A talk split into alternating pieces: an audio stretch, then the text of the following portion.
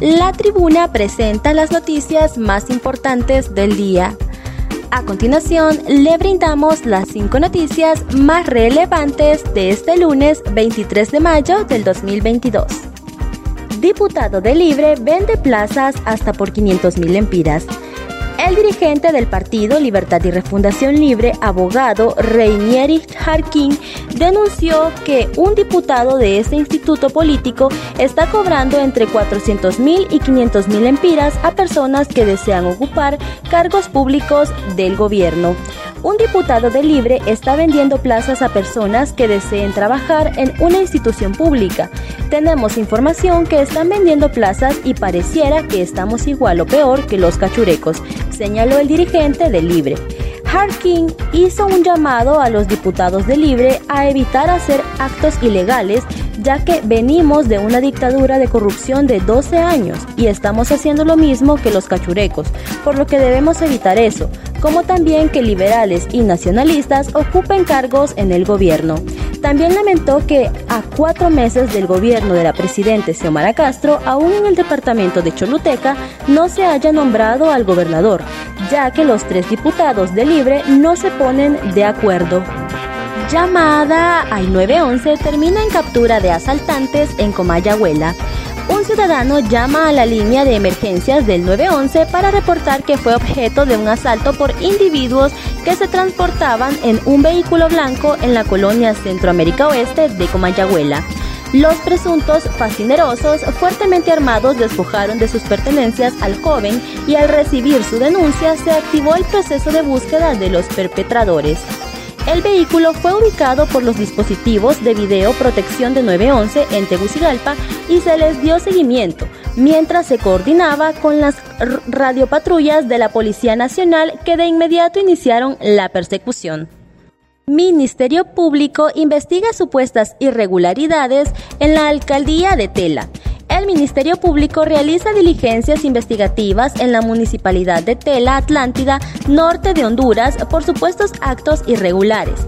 Las acciones se realizan por parte de los agentes de los tribunales de la Fiscalía Especial para la Transparencia y Combate contra la Corrupción Pública, con el apoyo de la Agencia Técnica de Investigación Criminal, ATIC el equipo asignado a la investigación recorrió recientemente cada dependencia de la municipalidad a fin de encontrar documentos de soporte que puedan reflejar la decisión que adoptó la corporación municipal que encabezó el exalcalde David Joseph Sacaro al aprobar la, la condonación de la deuda millonaria a una empresa dedicada a la comercialización de combustible.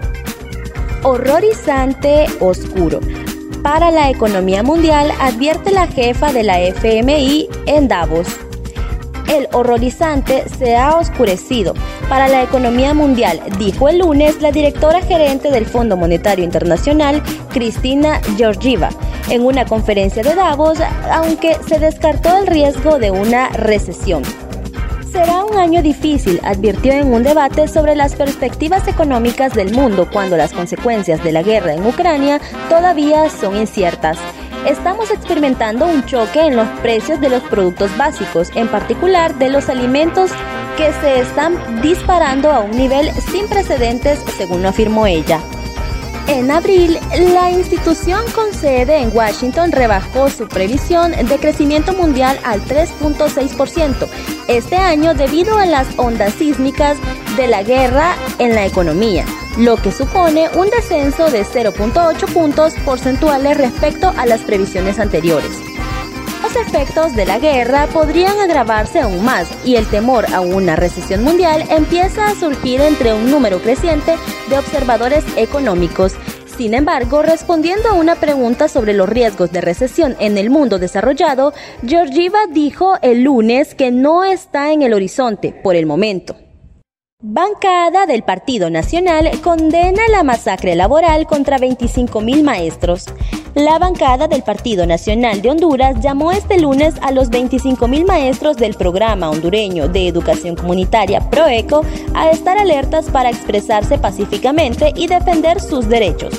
A través de un comunicado, la bancada nacionalista expresó su rechazo a la aprobación del decreto 100-2021 en el Congreso Nacional y aseguran que es una masacre laboral contra más de 25.000 maestros al tiempo que piden a la presidenta Xiomara Castro que vete la derogación del decreto 100-2021 y que solo así demostrará que está a favor de todos los hondureños sin sectarismos políticos.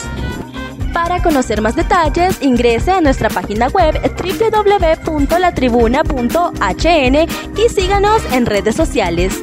Estas fueron las cinco noticias más importantes de hoy, lunes 23 de mayo del 2022.